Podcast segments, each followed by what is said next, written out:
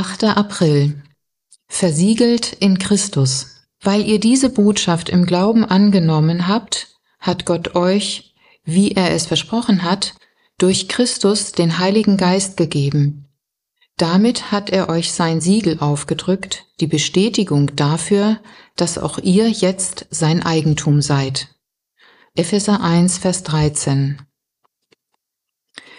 Nachdem der König Saul Gott ungehorsam war, wird uns Folgendes berichtet. Der Geist des Herrn hatte Saul verlassen, und der Herr schickte ihm einen bösen Geist, der ihn quälte. 1 Samuel 16, Vers 14. Das ist eine Stelle, die uns Schwierigkeiten macht, und zwar aus zweierlei Gründen. Erstens scheint daraus hervorzugehen, dass jemand durch eine Tat des Ungehorsams den Heiligen Geist verlieren kann. Allerdings müssen wir berücksichtigen, dass der Heilige Geist im Alten Testament nur bei bestimmten Personen und nur zeitweise gegenwärtig war. Der Geist des Herrn kam über Saul und kam über David. Diese außerordentliche Ausrüstung war nicht von gleicher Art wie die persönliche Beziehung zu Gott durch seinen Heiligen Geist, die wir heute als Gottes Kinder haben.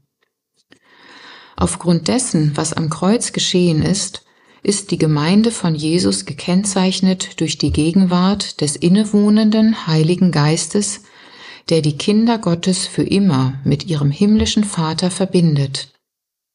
Jesus hat zugesagt, dass uns niemand aus seiner Hand reißen kann. Und Paulus versichert uns, dass uns nichts, nicht einmal Ungehorsam, von der Liebe Gottes trennen kann.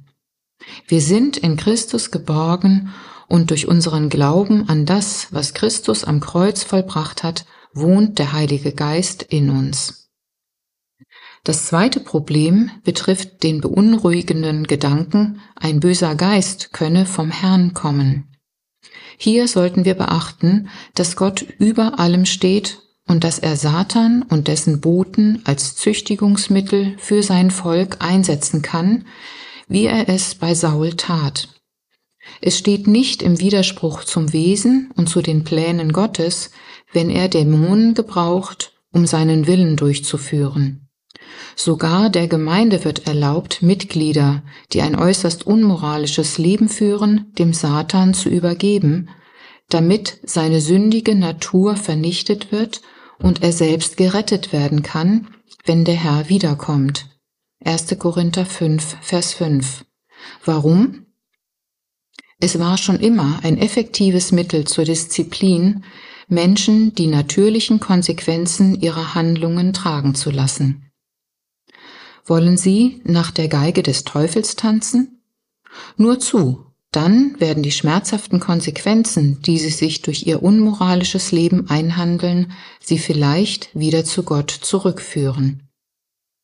Gebet Danke, Herr, dass du mich in Christus mit dem Heiligen Geist versiegelt hast.